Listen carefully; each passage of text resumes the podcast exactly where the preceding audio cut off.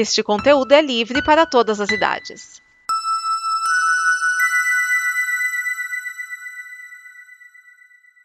Obrigado por dar play neste programa. Em nome das pessoas que o fizeram, peço que você expresse sua opinião nos comentários e considere nos apoiar na campanha de apoio, seja no Apoia-se ou no PicPay. As informações e os comentários estão em nosso site comboconteúdo.com. Agora, fique com o programa.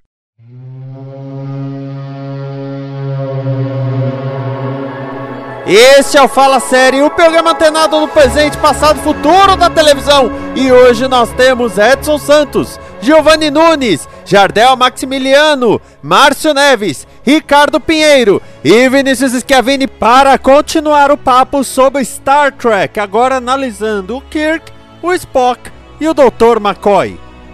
Sim, eu falei Dr. McCoy. Não tem Dr. Spock. Não tem.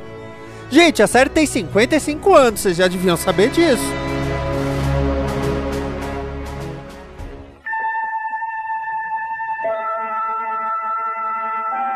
O espaço, a fronteira final. Estas são as viagens da nave estelar Enterprise em sua missão de cinco anos para a exploração de novos mundos, para pesquisar novas vidas, novas civilizações audaciosamente indo onde Falar sobre a série, né, além de quem fazia na frente das câmeras, falar um pouquinho de quem estava por trás das câmeras. O Gene Roddenberry, ou o grande pássaro da galáxia, que eu falo, um dos objetivos de vida que eu tenho é um dia ter um apelido maneiro desse. As pessoas me chamarem, é, é, é sério, tipo, o colossal un, é, unicórnio cósmico, sei lá, eu, eu, eu curtiria muito um lance assim.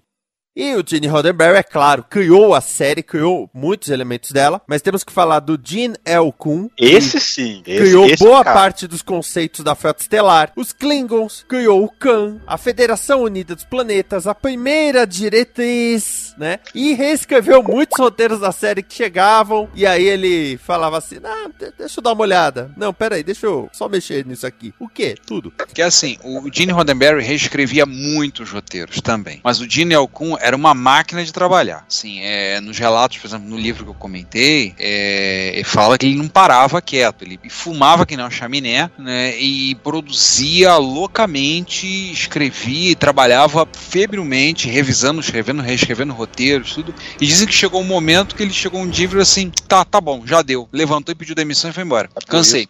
a, a- terceira temporada é, eu não revi pra poder fazer essa comparação, né? O pessoal fala que é por isso que decaiu muito a terceira temporada, né? Por causa que saiu a, a- a cabeça que mandava É. mesmo, né? É que saiu ele, saiu a DC Fontana, que também escrevia muitos roteiros e assinava como. É a Dorothy Catherine Fontana, ela assinava como DC para não ser discriminada por ser mulher. Exato. Teve muita gente que saiu também e os problemas tiveram da terceira temporada. Eu tô vendo a terceira temporada agora. Vou dizer pra vocês que eu esperava, assim, vou ser honesto, eu não tinha visto a terceira temporada toda. Eu tinha visto apenas alguns episódios. Eu tô achando ela melhor do que eu imaginava. Não tô dizendo que ela é exatamente boa, mas os episódios que eu tenho visto ultimamente É, até que são talvez, episódios seja, bons. talvez seja aquela é, é, é, efeito Enterprise, que na época, É. falou, nossa, droga, ai, que coisa horrorosa que é. Aí depois você passa os anos, 15 anos, 20 anos depois você vai rever, poxa, isso era bom, pô, isso era bom. Pô, isso era- Por que, que eu achava isso ruim na época? Eu Acho que era por causa do, do, do hype de todo mundo dizendo que era ruim na época. É, o Kirk. Ah, a DC Fontana, é, ela começou como secretária do Roddenberry. E aí ele começou a trabalhar com ela, ela tinha ideias para roteiros. E porque a ideia do Roddenberry era ter mulheres, negros, enfim. Assim como na frente das câmeras ter um elenco diverso, ele buscou ter uma diversidade, né? É claro, a partir do momento que a sua série é produzida num estúdio de uma mulher, você tem mais liberdade pra isso. Porque se fosse direto na CBS, era capaz deles falarem: "Oh, mas essas menininhas aí que escrevem os roteiros também não vai usar uma saia na bunda não, porra". Era bem provável ser alguma coisa assim. Só, só um comentário sobre a saia. A gente falou da saia que mal cobria a bunda. No episódio de Deep Space Nine, que eles vão pra, pra Enterprise original, a Jetsia Dax, ela comenta assim, ah, é, uniforme, né? Tipo, tudo que eu tenho de uniforme é isso. É o que tem pra hoje. Esse episódio é o Trials and Tribal Actions, quinta temporada da Deep Space Nine. Aliás, o episódio é maravilhoso. Eu adoro. Aliás, aliás, o original dos Pingos também é um episódio bem cômico, né? E assim, Sim. eu revi, como eu falei, né? Tava revendo recentemente. É muito divertido. E você lembrar como é que ele foi montado depois pra poder ser editado na, na, na- na Deep Space Nine, por exemplo, aquela cena que tá todo mundo enfileirado levando a bronca. É, é- esse aqui é, é o Bashir, e esse aqui é, é- é o. o o Sim. O'Brien. É, Ah, não, sério, aquele episódio é muito bom. né? Sim, sim, sim. Aquele episódio é, sensacional. O original é maravilhoso, mas o do Deep Space Nine é maravilhoso. O, o episódio dos pingos ele é referenciado em toda a franquia Star Trek. Em toda hora alguém faz referência a pingo. E é aquela, aquele episódio, né? E- que é um exemplo de episódio de comédia, né? É, inclusive citações, né? Como o episódio dos Animaniacs, que eles vão pra Star Trek. Ah, esse é sensacional. Eu revi há pouco tempo esse episódio dos Animaniacs satirizando Star Trek. Eu, eu gargalho até hoje vendo. É, eu posso fazer uma reclamação formal? Faça. A Rede Jovem Clã tem um programa chamado Pingos nos Is e até hoje a- não encheram aquele estúdio de pingos até sufocar aqueles caras. É uma pena. Pois é, né? Fico Mas- indignado com um troço desse. Ia ser um desperdício de pingos. Não ia não, pingo nunca é desperdício. É, falando ainda sobre os nomes, eu quero colocar mais dois. Ah, o Matt Jeffries, que trabalhou na concepção visual da nave, tanto que os tubos Jeffries são por causa dele. E é, era uma estratégia de cenário, né? Até para o engenheiro ter onde trabalhar, sendo que eles não tinham muito espaço e tinha que mostrar um local onde ele poderia trabalhar, mexer uma fiação ali. Foi, foi bem sacado. Aqueles famosos sistemas redundantes das naves da frota estelar que sempre param porque um fio arrebentou, né? E os tubos Jeffers, eles estão em todas as naves da, da produção de Star Trek. Até mesmo em Picard, a gente já, te- já tem tubo Jeff- Jeffers aparecendo. E.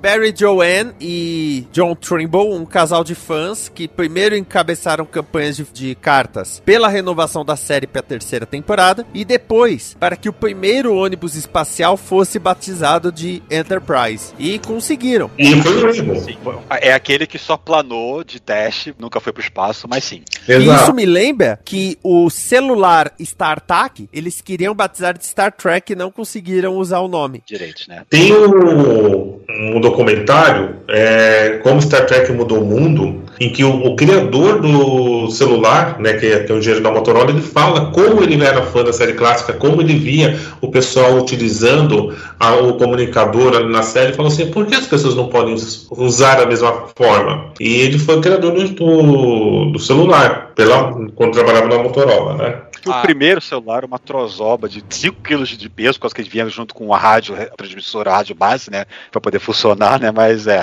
foi evoluindo até chegar quase naquele que era o, flip, né? Que, que fazer, abrir, fazer aquele som característico. Ah, é, Se o editor puder no- nos colaborar com botar o som agora aqui, só pra poder botar a nostalgia tocando aí.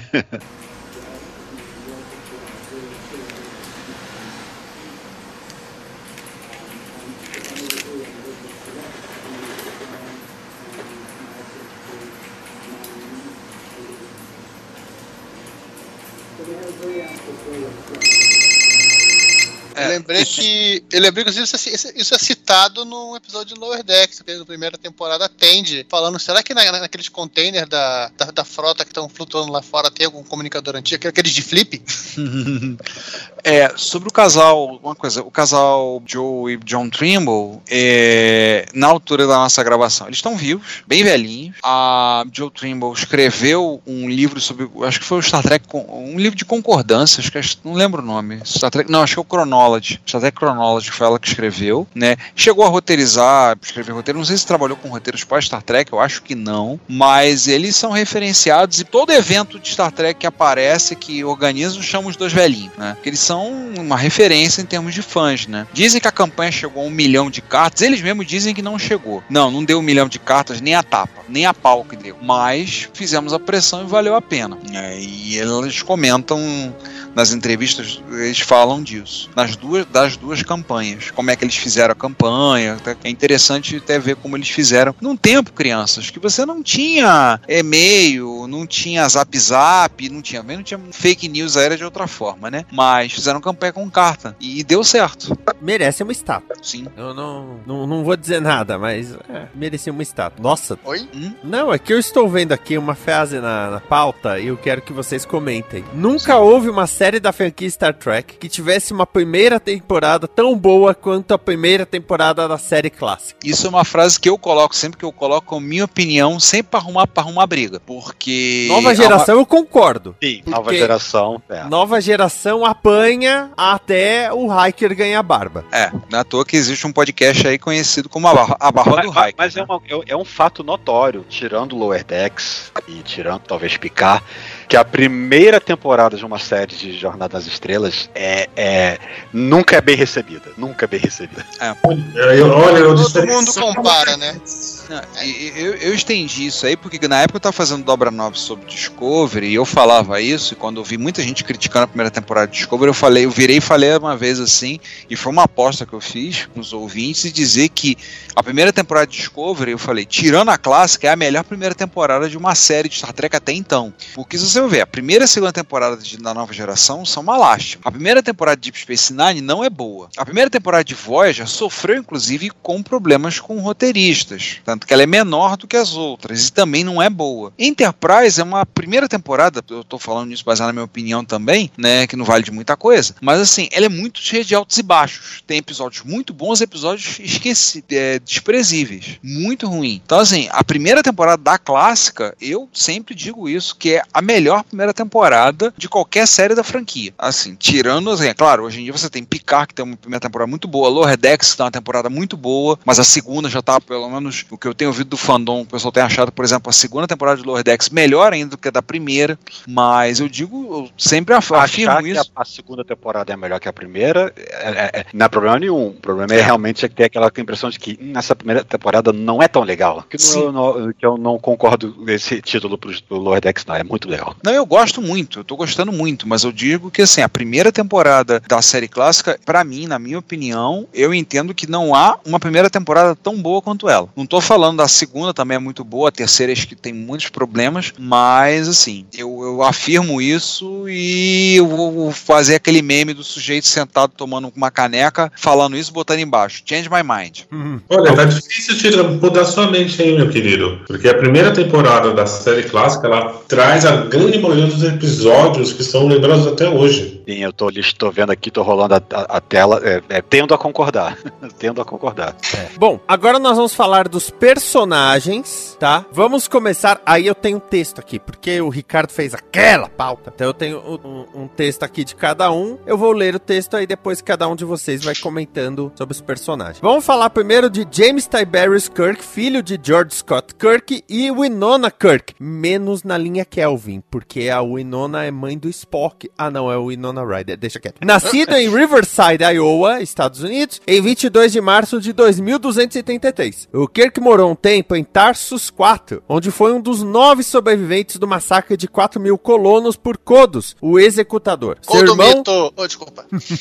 seu irmão, George Samuel Kirk, morava na colônia de Deneva, mas é morto no episódio Operation Annihilate, o último da primeira temporada, deixando esposa, que ficou louca, e o filho Peter, que ficou em coma. Na academia da Frota Estelar, Kirk se tornou o único estudante a derrotar o teste do Kobayashi Maru, reprogramando. O teste é um cenário sem vitórias. O Kirk ganhou uma comissão de campo como alferes e foi colocado para treinamento a bordo da USS Republic. Lá, ele foi promovido a tenente júnior e retornou à academia como estudante e instrutor. Ao se formar entre os melhores, Kirk foi promovido a tenente e serviu a bordo da Farragut como oficial de armas. Enquanto servia nela, ele comandou sua primeira pesquisa planetária e sobreviveu a um ataque mortal que matou grande parte da tripulação da Farragut. Kirk se tornou o capitão mais jovem da história da Frota Estelar quando recebeu o comando da USS Enterprise para uma missão de 5 anos, três dos quais são mostrados na série, o resto tudo em gibi. Suas relações mais significantes na série foram com seu primeiro oficial Spock e o oficial médico-chefe, o Leonard McCoy. O livro de Robert Jewett e John Sheldon Lawrence, The Myth of the American Superhero, descreve Kirk como um líder que empurra ele mesmo e sua tripulação para além de limites humanos. Já Terry J. Erdman e Paula M. Block, em Star Trek 101, notam que, apesar de astuto, corajoso e confiante, Kirk tem tendência a ignorar regulações da Frota Estelar quando ele acha que os fins justificam os meios. Ele é o oficial por excelência, um homem entre homens e um herói para as eras. Apesar de, na série, o Kirk se envolver com várias mulheres, quando confrontado com escolha entre a mulher e a Enterprise, a nave sempre vence. E muitos consideram ele um dos melhores personagens e um dos melhores capitães da franquia.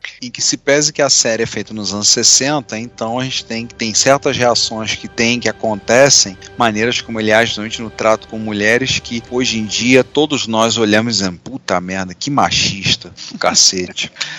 Mas o engraçado é que ele tem essa fama de pegador. Assim, ele, ele, ele, ele, ele pegou ou teve casos no passado com várias mulheres, mas de novo, não foram tantas assim. Acho que é aquele nosso que, que marca quando acontece, mas não acontece com tanta frequência.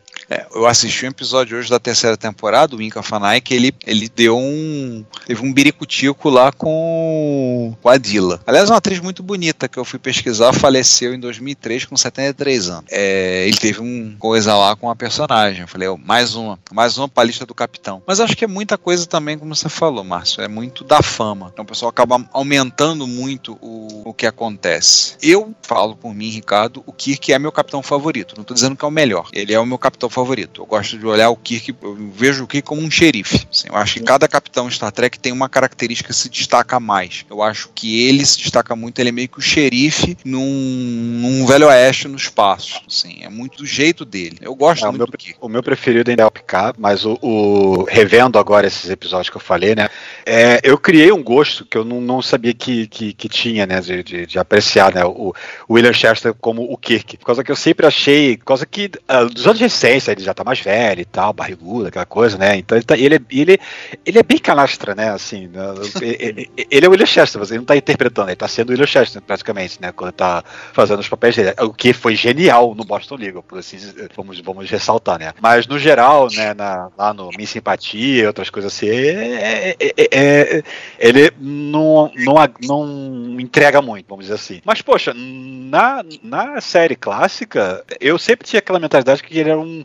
O ator era canastra, então o, o, o Kirk era um, um capitão que era meio, meio qualquer coisa, mas não, ele é um capitão até bem competente. Incrivelmente, eles conseguiram escrever um cara que ele é, apesar de jovem, 30, ele, ele fala até acho que na segunda temporada que, que ele tá envelhecendo sem controle, no episódio lá, que ele fala, eu só tenho 32 anos, não tenho 60 e poucos, nem o computador média idade dele, né? Então ele é realmente o, o- um cara bem, bem, bem jovem comparado com outros capitães que a gente conheceu aí. E eu, eu criei um gosto que eu, que eu não tinha antes por ele, não. Eu achei, deu um. Vi com os novos olhos, talvez, tô mais velho, sei lá. Então eu consegui apreciar melhor a atuação dele. Esse negócio de fama não é só com relação às mulheres, não. Também tem o aquele a fama que o Kirk ele quebra muito a primeira diretriz, mas no canal da Nova Frota a gente fez uma contagem, a gente contou episódio por episódio e quem quebra mais a primeira diretriz é o Picard, mesmo se você dividir por número de episódios.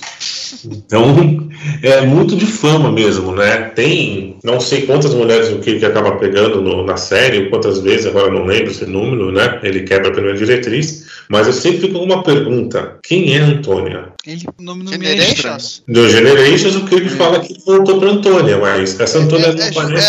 é justamente aquela que a gente não sabe, não sabe quem vai ficar sem saber. Exato, ela não aparece em lugar nenhum, nenhuma série, nenhum livro, nada. O, como vocês falaram, é muito da, muito da fama, né?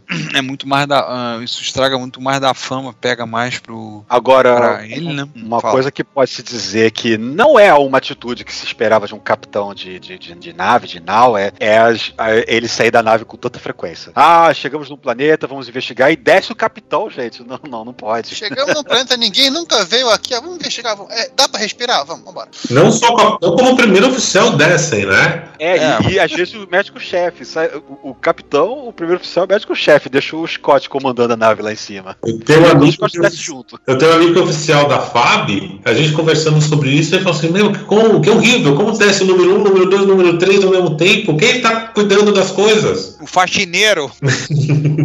Liga a secretária eletrônica e vambora. Vai ter um episódio que bota lá o chefe de segurança lá pra ficar comandando a nave, que não tem ninguém a bordo do- do- das cabeças. Assim, uma coisa que vocês falaram do Kirk, eu lembrei. É, a gente comparando, assim, o Kirk sempre teve essa coisa mais de irasciva, de bater e fazer, o cara que pega, mata e arrebenta, né? Mas se você for olhar e comparar com o Picard nos filmes, principalmente o Picard nos filmes, o Picard, o Kirk nos, nos seis filmes e o Picard nos quatro filmes dele, o Picard pega em arma e dá, e dá dá porrada e muito mais nos filmes, em 4 do que o Kirk em 6. Na série, proporcionalmente também. Claro que era um período, o, o Patrick Stewart pediu para ter um pouco mais de cenas de ação com um personagem, ele queria explorar isso mais, tudo bem. Mas acho que é muito do que o pessoal fala e critica do Kirk é da fama. Claro, o machismo a gente tem que levar, tem que fazer relevar por conta do contexto da época. Inclusive é o que eu falo para minha esposa quando ela começa a assistir, ela começa a virar o nariz e ela, nossa, eu falei, amor, dá um desconto, tá? Anos 60, por favor, tá? Por favor, dá um desconto. Isso para anos 60 assim, é, já, já, era estranho. Era estranho no sentido assim, que o cara tava sendo. não, não tava agindo do jeito que se esperava, né? Pois é. Ali ele estava muito mais moderno da, pra época é. e pra gente ele está atrasado, né? Eu vejo que assim as obras, ou todas, não só a Jornada das Estrelas, mas você tem que colocar no contexto que ela foi escrita. Não adianta você pegar um, fala assim, de Monteiro Lobato hoje, sendo que tem mais de quase 100 anos as histórias. Então é, você tem que jogar naquele contexto. Mesma coisa Jornada das Estrelas, você tem que jogar no contexto dos anos 60, em que tem uma negra na ponte, um japonês na ponte, um russo na ponte, já era, nossa, como isso? Que para Frentex, né? Não, você está esquecendo de uma outra coisa, né? O próprio, o próprio Spock, que é mestiço, Sim. já é uma outra coisa, já é um outro pecado para pro para a sociedade norte-americana, né? O cara, o cara que é de duas raças. É. Vamos falar então do Spock, filho de Sarek, embaixador vulcano, com Amanda Grayson, uma professora humana. Ele nasceu em Shikar, vulcano, em 2230. E como um mestiço humano vulcano, teve uma infância bem complicada por causa do preconceito na sociedade vulcana. O Spock decidiu se juntar à Frota Estelar ao invés da Academia de Ciências de Vulcano, indo contra a vontade do pai. Depois, a gente foi descobrir que ele tinha uma meia-irmã adotiva, né? A relação de Spock e Sarek é tensa e turbulenta, apesar de ter um respeito e um amor contido um pelo outro. Apesar da relutância do pai, ele entrou na Academia da Frota Estelar e em 2253 foi designado para Enterprise como alferes, sob o comando do Capitão Pike. Um ano depois, foi promovido a tenente. Isso vai ser mostrado na série Strange New Worlds, aliás, né? Ele com o pai. Com a chegada de James T. Kirk no posto de comando, Spock foi promovido a comandante e foi nomeado primeiro oficial e oficial de ciências. Durante a missão de cinco anos, Spock ganhou a amizade do Capitão Kirk e do, do McCoy também, né? E, e, eles se gostam e se detestam. Eu, um eu, gosta de reclamar preciso, do outro. Eu só preciso fazer uma ressalva aí, por causa que tem um episódio especificamente que falam lá é, uma coisa do Spock e é dito que a patente dele é de tenente de comandante, que eu achei estranho, porque pô, tem capitão e depois pula patente de comandante, não tem um comandante no meio do caminho. Eu achei estranho, mas a patente dele mesmo é tenente comandante. Agora, olha, agora vocês reparam aí, olha a dupla função aí que não paga, dupla jornada. Ele era primeiro oficial e oficial de ciências. Esse é o pistolão é. vulcano, você consegue ter cargo na frota se você for a dupla função aí, aí, ó, a parada aí. Aliás, alguém, alguém não tente falar o sobrenome do Spock, né? Não, nem o nome, porque é pronunciado. Vocês estão esquecendo outro irmão do Spock, né? Na... Ah, não. Não, não, não, não, não, por favor, né? não. É, não. Não, isso não existiu. Isso não existiu. Apesar de que. O Cyborg é canônico, tá? No filme 5 existe. Que, de novo, reassistindo, o Cyborg nem era uma ideia tão ruim. Ele não é a pior coisa do filme, não. não, mas o filme. Não, não. Sim, não tem uma nave pra sair do centro da galáxia, né? Eu tento esquecer aquele filme, por favor. Não me façam lembrar do quinto filme. Eu, fico, eu tento. É, é, é, o tipo, é o filme de Star Trek que eu não faço questão de não rever. Agora, um, uma coisa legal do Spock é o quanto ele foi mudando, né? Assim, conforme modelando ele, né? Que no primeiro piloto, ele não era esse totalmente lógico e tal. Assim, ele, tá, ele, ele vê aquelas flores lá quando ele desembarca lá naquele planeta, né?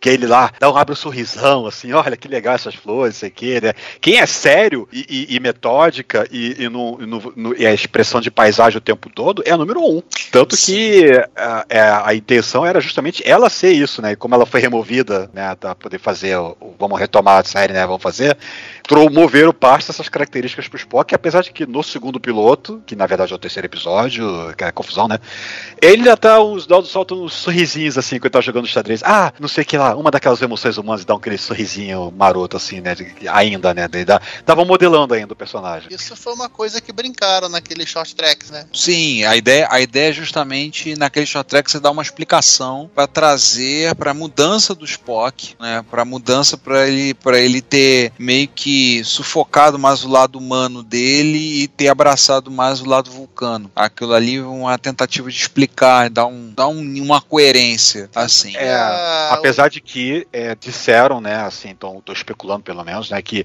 nessa série nova que vai vir, Strange New Worlds, deve explorar mais essa, essa fluidez do Spock, né, entre ele ser sempre, sempre lógico e eventualmente, pô, no, naquele episódio que ele acha que o, que o Kirk morreu, né, que, que ele, quando ele, o Oh, Kirk aparece, Long ele, Ih, né, ele dá, ele, oh, peraí, foi- foi- ele se recompõe logo na sequência. É, Ele deixa dar, dar uma escapadinha, né? é. Isso- e essa do lado vulcano dele, a gente vê isso no que não é pra falar agora, né? No Star Trek The Movie, que ele tá terminando lá o. Lá Colinar. o curso dele, o curso dele de vulcano, né? É, que É, nunca o- conclui. É o Colinar, né? Ele tá fazendo aquela cerimônia. Ele não aquele entregou o processo- TCC. Ele Não entregou. Enquanto ele não entregar a tese, o Dr. Leonard Horatio McCoy, ou o Magro, é um oficial da Frota Estelar e foi o médico ofi- o oficial médico-chefe da Enterprise. Nascido na Georgia, Estados Unidos, em 2227, e eu vou falar a importância disso. Filho de Dave McCoy, ele cursou a Universidade do Mississippi e é divorciado. Em 2266, McCoy foi colocado como oficial médico-chefe da Enterprise. McCoy e Kirk se tornaram bons amigos. Dos três personagens mais destacados da, de Star Trek, McCoy é notadamente o mais emotivo, frequentemente discutindo com Spock, que prima pela lógica. Com personalidades tão diametralmente opostas, os constantes conflitos entre ambos são inevitáveis. Mesmo assim, devido à sua emoção, McCoy por várias vezes age como a consciência do grupo, sendo contraponto e um complemento à lógica do Spock. McCoy desconfia da tecnologia, especialmente do transportador. Como médico cirurgião, ele prefere um tratamento menos invasivo possível e acredita nos poderes inatos de recuperação do corpo. O seu apelido, Bones, né, que é ossos em inglês, no brasileiro ficou magro, segue a tradição naval americana de referir-se assim ao cirurgião de bordo. E eu gosto do primeiro filme do JJ, que ele fala assim: Ah, é, eu me divorciei, ela me levou tudo, só ficaram os ossos. Foi uma ótima maneira de explicar o, explicar o apelido, né? Sim, eu adorei. E tem um ponto de por que, que eu falei que é importante ele ser nascido na Georgia. A gente falou sobre toda a questão dos direitos civis e a Georgia se tornou um ponto central dessa discussão dos direitos civis quando o Ray Charles foi fazer um show na Georgia e descobriu que os negros não iam poder entrar no show. E ele cancelou o show. Daí que ele criou a música Georgia On My Mind. Sim, isso, isso tá no filme, no, no Ray, tá no filme, é contado lá. Sim, o, o, o Magro é um personagem assim, ranzinza, resmungão, mas pô, não tem como você não se divertir com ele.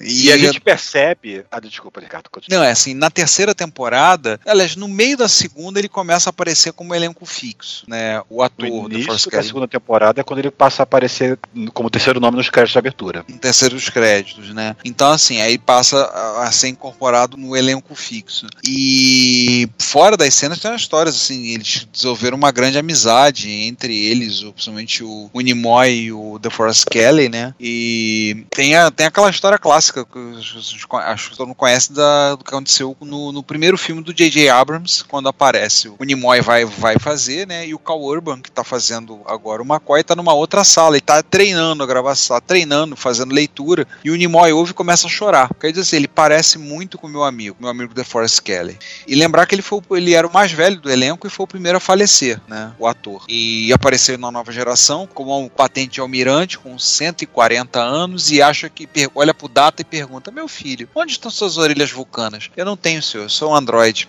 Ah, droga, é a mesma coisa. E que não confia no teletransporte. É, ele não confia no transporte. É, ele completa ali, né? Como o, o Kirk é o capitão e precisa tomar as decisões, ele tem o lado lógico, ele tem o lado humano, né? É engraçado falar o lado humano, enfim. E isso permite que ele faça a análise da situação como um todo, né? É. Agora, eu acho muito engraçado é que ele é um of- oficial médico-chefe, cirurgião-chefe da, da, da Enterprise, mas a gente percebe que nessa época as naves eram segregadas, por causa que a nave da Enterprise ela é basicamente só humanos e o único alienígena, meio alienígena, né, é o Spock. Tanto que toda vez que o Spock tem algum problema que tem que ir pra enfermaria, o, o McCoy tá sempre re- reclamando uma coisa. Eu não entendo essa fisiologia, eu só entendo o básico, né, que o sangue é verde, que as- os, os níveis né, basais dele são diferentes e outras coisas, mas fora isso, ele não entende nada da, da fisiologia vulcana. Na dúvida, receita um anti-inflamatório ou então a bezetacil e. É, A mãe dúvida- de- Cloroquina!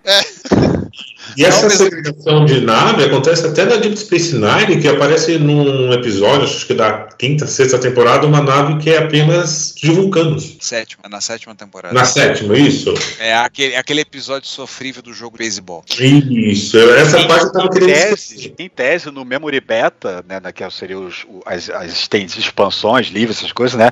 A nave mais diversa que houve, ou, ou pelo menos que, que é dito que houve, foi a, a, a Titan, né? Que é comandada É. pelo Riker, por causa que tinha todas as raças que você possa imaginar lá dentro. É, a Titan é tida como a nave mais diversa, tipo, Com, com tripulantes até não humanoides, se eu não me engano. é o tripulante, tripulantes, hum- é, tripulantes humanos, eu acho que era 20 ou 30% da tripulação só. E aí você vai e tem uma diversidade dentro da Titan absurda. É, mas isso também é, é, em tese, né, que é, um, todo um problema de logística, né, que é, é alojamento, é, re- refeitório, É, Banheiro. ambientação, né, con- condições climáticas da nave. Aham. Tanto que para os vulcanos a- a- as temperaturas humanas são muito frias. É, porque Vulcano é um planeta basicamente desértico, né? Então os caras têm passar o tempo todo no calor, né? Torrando, né? Isso, ou seja, eu acho que os vulcanos eram todos cariocas. Bangu. É, moradores de Bangu, boa.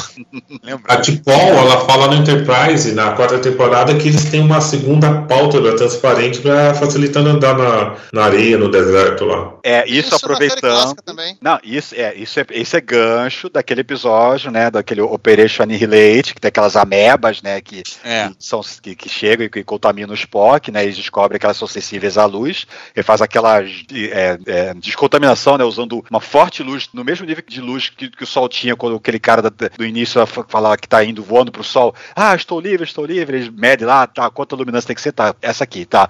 Aí vai ele fica cego, para lá na frente, né, chegava, é, aliás, é, ao longo dos episódios, vão, vão inventando um poder novo, um superpoder novo pros vulcanos, né, que Não. Primeiro tem aquele beliscão vulcano que bota pra dormir, aí depois tem o elo mental, aí depois tem um episódio que ele usa telepatia através de uma parede, que ele fala que não, eles não são telepatas propriamente disso, mas tem um, um certo nível de telepatia, né? Então eu vou usar isso também, né? Que é aquele do. Que é aquele, aquele episódio do, da, da, da guerra dos computadorizadas, se eu não me engano. Mas sabe que você falou disso, uma coisa que a gente podia ter falado, lembrado falando do Spock, uma coisa que você me lembrou.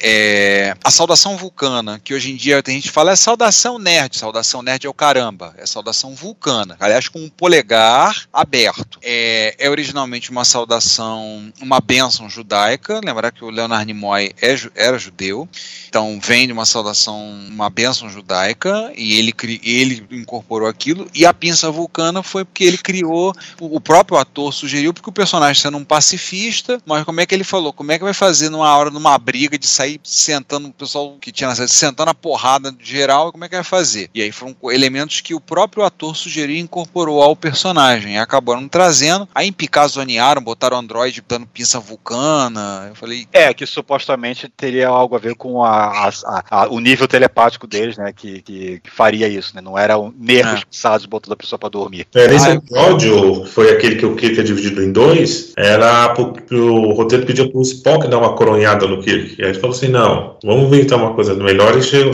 chegou na pinça. queria tanto que a pinça vulcana funcionasse, tem horas que eu gostaria de usar isso às vezes até na minha esposa. Desliga um pouco, tá, tá bom, tá bom, vai, Vê se desliga. tem-. Eita! Olha tem no YouTube, aí. vê Eu já se tem falei vídeo isso no ela. YouTube ensinando a fazer pinça vulcana.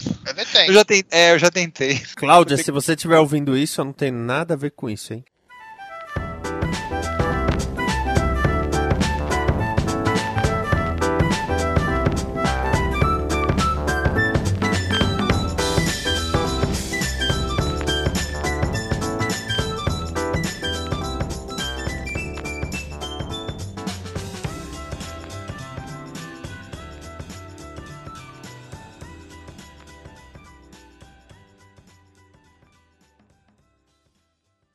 Esta é uma produção da Combo. Confira todo o conteúdo do amanhã em nosso site comboconteúdo.com.